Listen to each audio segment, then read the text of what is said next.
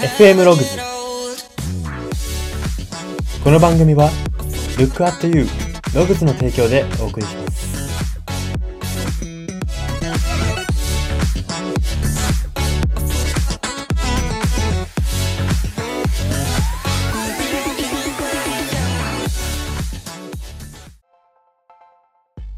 どうも。水素を吸うことを将来の習慣にしたいと思い始めている人材エージェント Y です。この番組は人材エージェント Y が独自の分析眼をもとにあなたの人生観、キャリア観にささやかな変化を日々与えていこうという番組です。これは取り入れたいと思うものがあったら取り入れる、そんな感覚で聞いていただければと思います。さて、今回は曲考察のコーナーです。今回特集するのが Mr.Children さんの楽曲名もなき歌という楽曲です。はい、えー、ではこちら簡単に説明をさせていただくんですけれども、1996年2月リリースの彼らの10枚目のシングルになっております。はい。まあ、えー彼らにはかなり名曲が、えー多いことは皆さんもご存知かと思うんですけれども、まあ本当にこちらの曲も時代が変わろうと、今もなお愛され続けているような、えー彼らの代表曲になっております。はい。で、まあ曲の内容としては、自分らしさというものが分からずに迷う主人公が、愛する人との出会いとか、愛情との出会い、こういったものを通じて、自分らしさという、その型にとらわれないで、心をワクワクさせることの、えーことこそ、真の自分らしさだと気づいていく。えーそんな楽曲になっております。はい。まあ、主人公のせ、なんか精神的な成長物語みたいな内容になっているこの楽曲を今回は特集していきます。はい。えーでは最初にポイント歌詞から読み取れるメッセージを読み解いていきます。ポイント歌詞が大きく3つあります。1つ目です。あるがままの心で生きられぬ弱さを誰かのせいにして過ごしている。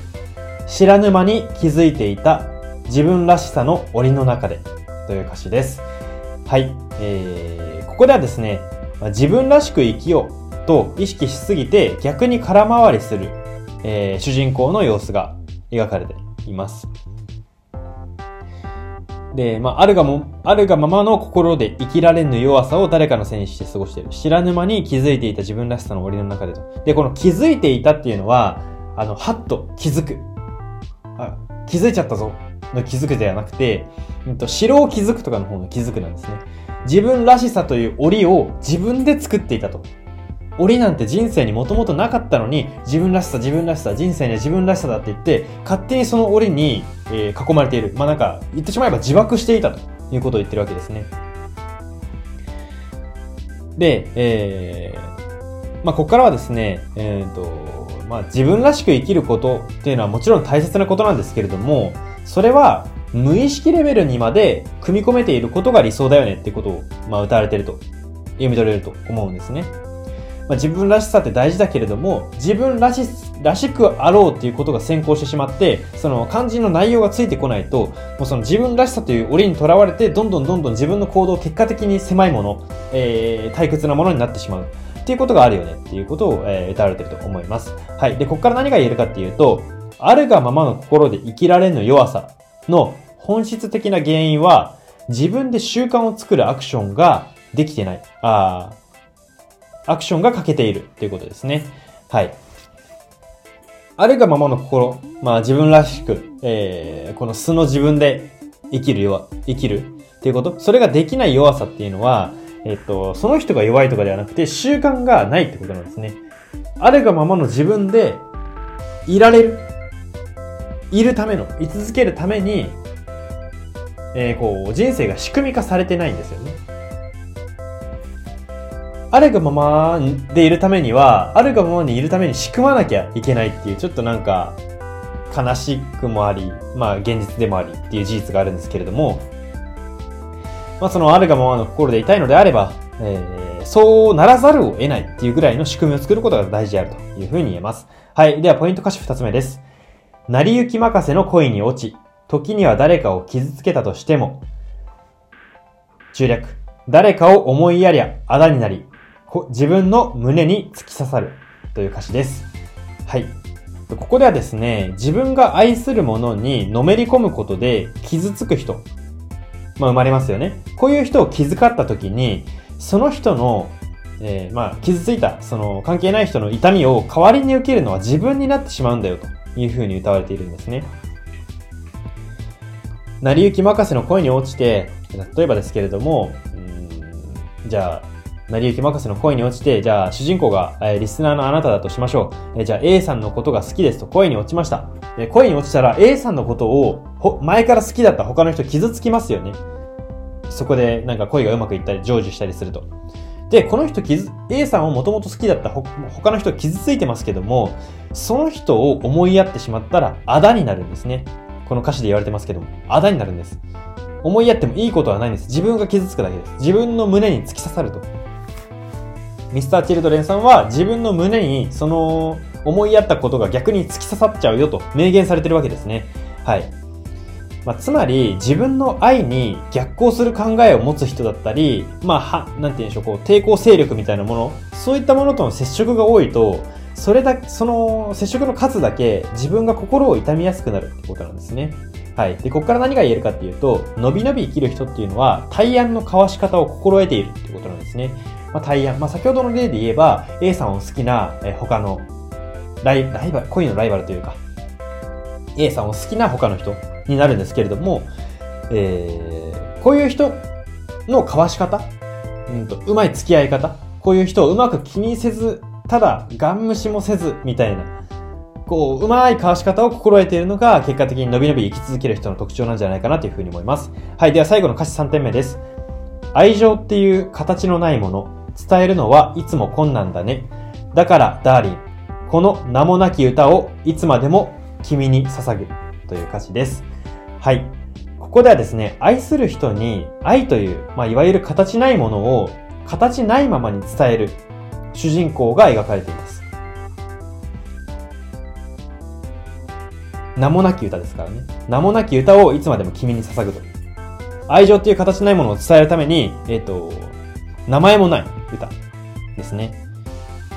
えー、もう形のない、名前も付けはしない歌を送るよと言ってるわけですけども、まあ、ここ特徴的なのは、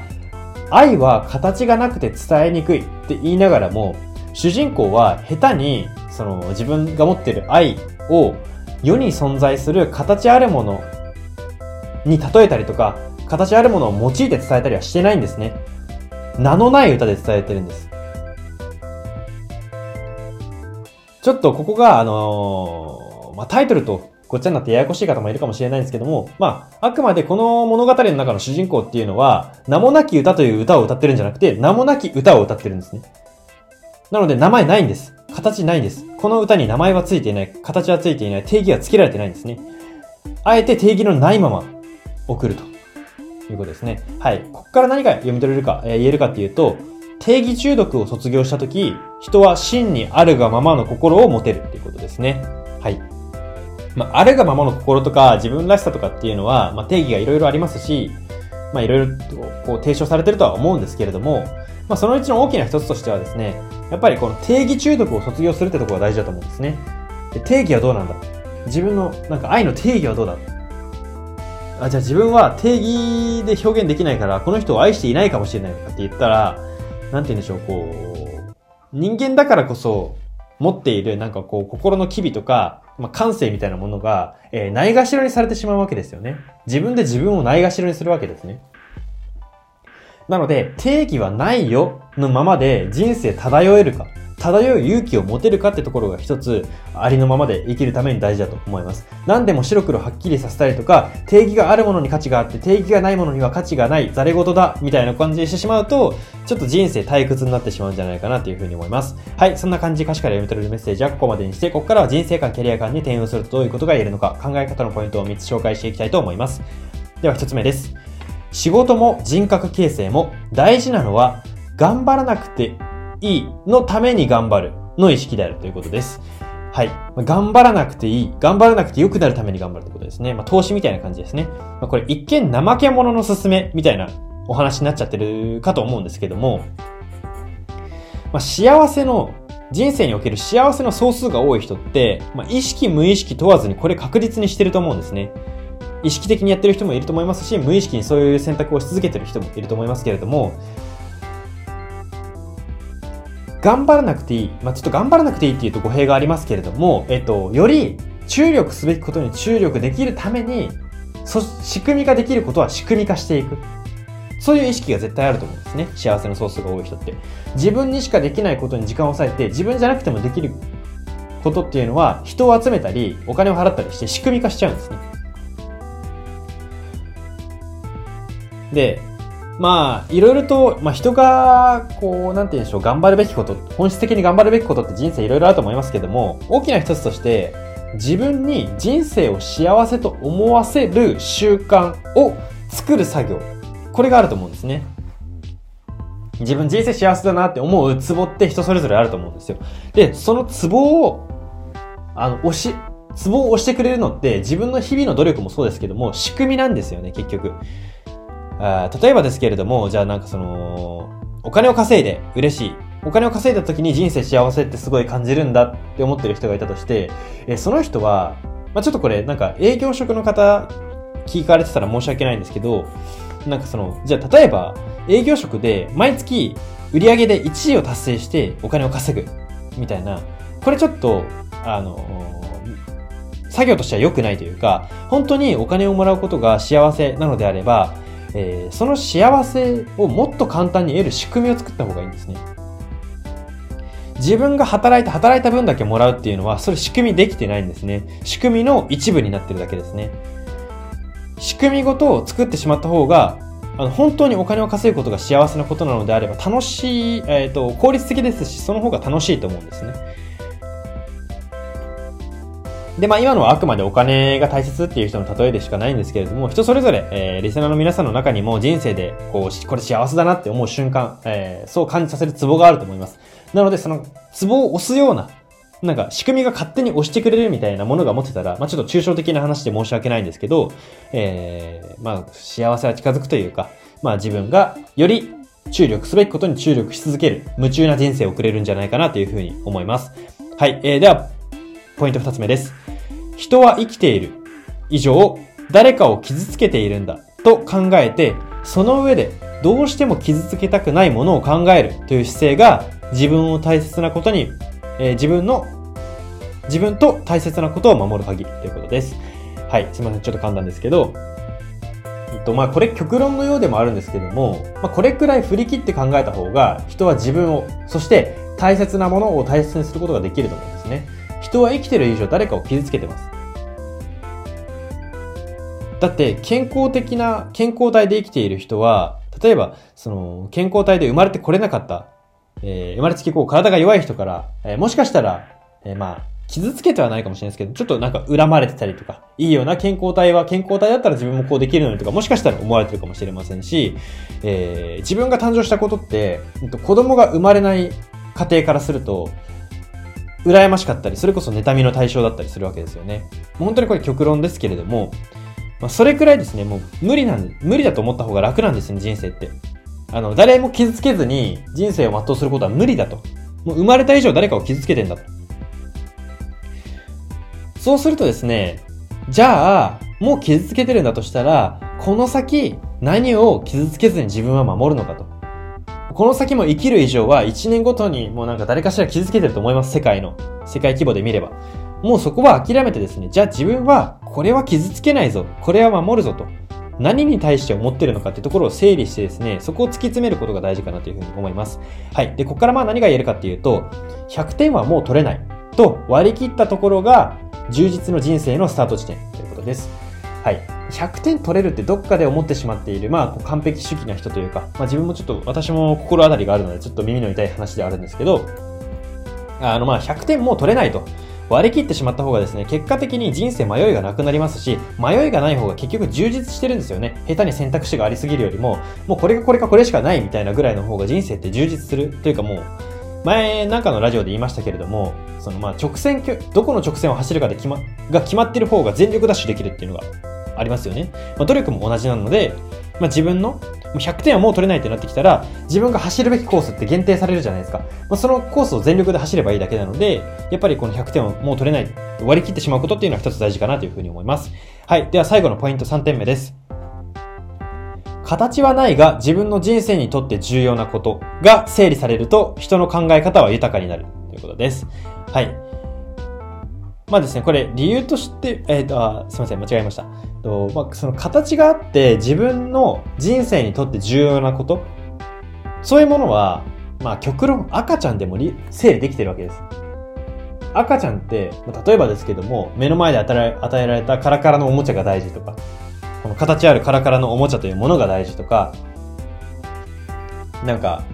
例えばですけど、まあなんか、じゃあお父さんお母さん、目に見えてるお父さんお母さんが大事とか、哺乳瓶が大事とか、その形があるもの、これ自分の人生に重要だわって、まあ意識そこまでしてないと思いますけど、さすがに認識できるんですね、赤ちゃんでも。じゃあ赤ちゃん何が認識できないかっていうと、形がないけど自分の人生にとって重要なこと、これなんですね。これって、ある程度経験を積んだりとか、自分の感情を冷静に深掘り、えー、したりしないとですね、認識できないはずのものなんですね。だからこそ尊いと言えるわけです。結局時間が経たないと手に入らないものだからですね。で、ここからまあ何が言えるかっていうと、人として成熟していくほど大切にする、えー、大切にする物事っていうのは、より形のないものになっていくっていうことですね。はい。まあ、当たり前ですけれども、人は年を重ねるにつれて、まあ、形あるものがいつか壊れるとか、いつかなくなるとかっていうことに、日々ひ、こう、直面することになるわけですよね。まあ、人の死とかもそうですし、なんか物の寿命とか、えー、ペットの寿命とかもそうですし、その形あるものがどんどんなくなっていくっていう経験を人生絶対人間100%するものなので、だからこそ、まあそうですね。